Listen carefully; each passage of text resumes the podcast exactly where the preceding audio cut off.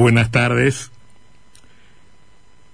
La maldición de la economía argentina, en tiempos conservadores o en tiempos keynesianos, en era macrista o en fase kirchnerista, es que los especuladores ganan, en que los especuladores ganan. Y hay una constante en las últimas décadas del país que es la primacía de lo financiero. Los bancos y los banqueros, a veces condecorados los banqueros como hace muy poco en Entre Ríos, ganan siempre. Y los que producen no ganan siempre. Y hasta, exagerando tan solo un poco, podríamos decir que no ganan casi nunca. Es cierto que este año los bancos están ganando menos que en los últimos años. Los banqueros se quejan, dicen que están ganando bastante menos. Algunos informes oficiales lo confirman. Pero ganar menos es seguir ganando, es ganar poco o relativamente poco, aseguran los informes sobre la actividad financiera en la Argentina que están ganando un 70% menos de lo que ganaban en los últimos años. Pero, insisto, ganan. Quienes producen no tienen siempre esa suerte.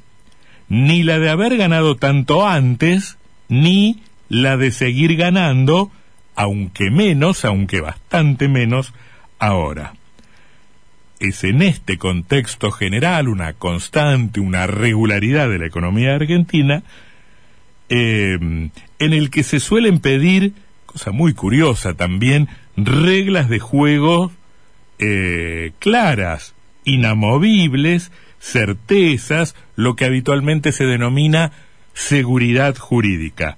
Em, pero lo que es verdaderamente curioso es que en el establecimiento de esas reglas de juego parece haber una que sí es absolutamente inamovible. La especulación gana siempre, la producción no. Está priorizado lo financiero por sobre lo productivo. Es en este contexto, en este contexto general al que volveremos, en el que se, se alzan voces, según se publica hoy, que, que comienzan a pedir al gobierno un programa eh, antiinflacionario, un muy fuerte programa antiinflacionario eh, y que además sea un programa de shock, ¿no? Eh, nos pasamos buena parte del macrismo, que supuestamente venía a resolver un problema sencillo como, como el de la inflación. La inflación es un problema sencillo de resolver. Solo no lo pueden resolver los malos gobiernos, decía Macri, que terminó con el 50 o el 60% de inflación. Digo, nos pasamos buena parte del macrismo discutiendo si, si el programa de estabilización, que a la vez debía ser programa de crecimiento, tenía que ser un programa de shock o gradualista. Una discusión que era absolutamente bizantina en cierto punto, porque em, e, e, el macrismo no estaba en condiciones políticas de imponer un programa de shock de esos que requieren un, un altísimo poder político, una notable posibilidad de incidir en el humor y en las decisiones de la sociedad, como, como por lo general pueden tener los gobiernos peronistas.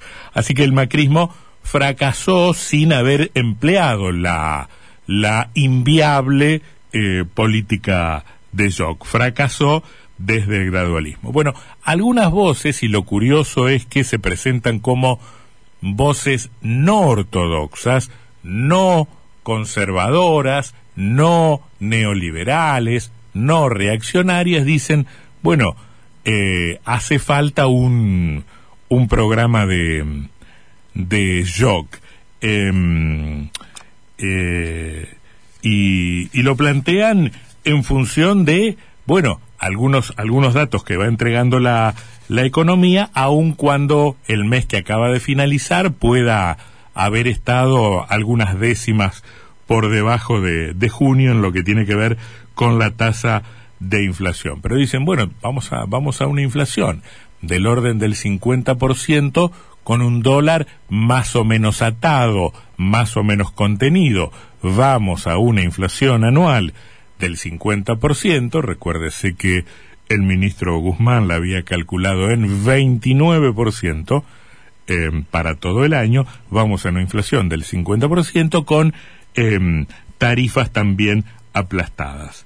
Em, bueno, y, mm, y, se empiezan a consignar opiniones en este sentido. Un economista y docente de la Universidad de Harvard, Rafael Ditela, em, se pregunta qué pasaría si el país, eh, eh, si el país pudiese tener una verdadera organización económica de la que eh, hoy carece. Se pregunta, ¿Qué sucede si el nivel de gasto público es tan alto que el Estado no puede usarlo para bajar la pobreza y el sector privado no alcanza a financiarlo? Evidentemente, este es un dato objetivo de cómo ha venido funcionando la economía en la Argentina. Un gasto público que crece, sobre todo en relación a una economía estancada, y que al mismo tiempo eh, no, no se muestra absolutamente eficaz para bajar la pobreza, en el mejor de los casos para contenerla. De manera contrafáctica nos dirían los, los defensores de este nivel de gasto y de este modo de atacar la pobreza, es que sin ello eh, las cosas estarían mucho peor de lo que están eh, hoy. Efectivamente, el nivel de gasto público en la Argentina es casi 10 puntos porcentuales más alto que, que el nivel de gasto público que, que hubo en el gobierno de Néstor Kirchner, o sea, entre 2013 y 2007. Y sin embargo, eh, evidentemente no es la variable principal eh, para pensar en la reducción de la pobreza ese nivel de gasto público no ha bajado la, la pobreza. Em, otros economistas dicen que se necesita eh, algo tan, tan integral que sirva para acomodar precios relativos, para cerrar la brecha fiscal, para cortar el financiamiento del Banco Central al Tesoro y para desindexar los contratos. Esto es terreno de, de la magia, Em, eh, o de la metafísica, no sé, antes que, que de la eh, economía. Un ex secretario de Finanzas, Miguel Kigel, dice, son necesarias algunas reformas porque la inflación se está bajando a costa de distorsiones en el dólar y en las tarifas que habrá que corregir. Todo el mundo empieza a especular con lo que ocurrirá en materia económica después de las elecciones. Es probable que no suceda nada espectacular de acá a septiembre, primarias, de acá a noviembre, generales, pero después el gobierno evidentemente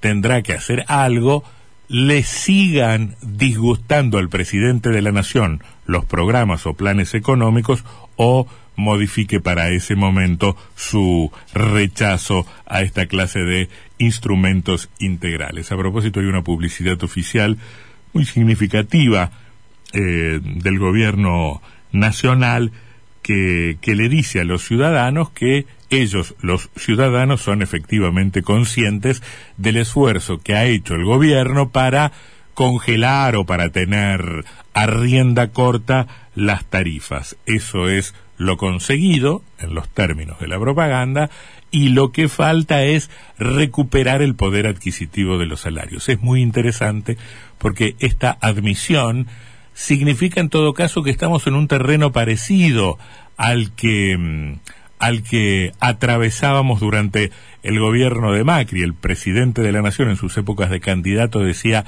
Macri apagó eh, apagó el pulsor de la economía, hay que encenderlo y eso se hace por la vía del consumo. El deterioro de los salarios durante el macrismo no era consecuencia, sino causa de los problemas. Bueno, eh, si ese diagnóstico eh, se mantiene idéntico a sí mismo, la causa permanece, la causa está ahí porque los salarios han seguido perdiendo en este tiempo. Ponemos un banco o sembramos cebollas. Em, porque a los bancos en la Argentina nunca les va mal, más allá de ese dato que dábamos al comienzo. Los que producen, en cambio, casi siempre van a pérdida. Se publica hoy una noticia que es interesante por un lado y que al mismo tiempo puede ser un ejemplo de la Argentina de siempre, o de la Argentina que conocemos desde hace mucho tiempo. Porque cayeron las exportaciones a Brasil porque bajaron los precios y porque falta mano de obra para recolectar, los productores de cebolla, los productores de cebolla en la Argentina, van a dejar en el suelo, en la tierra, en los campos, millones de kilos de cebolla. No la van a no la van a recolectar, ¿no? Porque pareciera, cuando describen eh, el escenario en el que se desenvuelven que asisten a la tormenta perfecta. No tienen mano de obra para recolectar, bajaron los precios, bajaron las exportaciones a Brasil, pero además hay crisis hídrica y por supuesto los insumos que necesitan están dolarizados y sabemos qué ocurre con ese bien escaso de la economía que es el dólar, que son las divisas. A los productores de cebollas les pagan tres pesos por kilo de cebolla.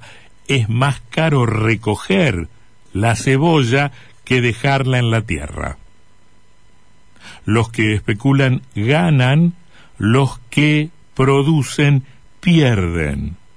No hay país, no hay país que pueda funcionar con esta inicial, fundamental, regla de juego.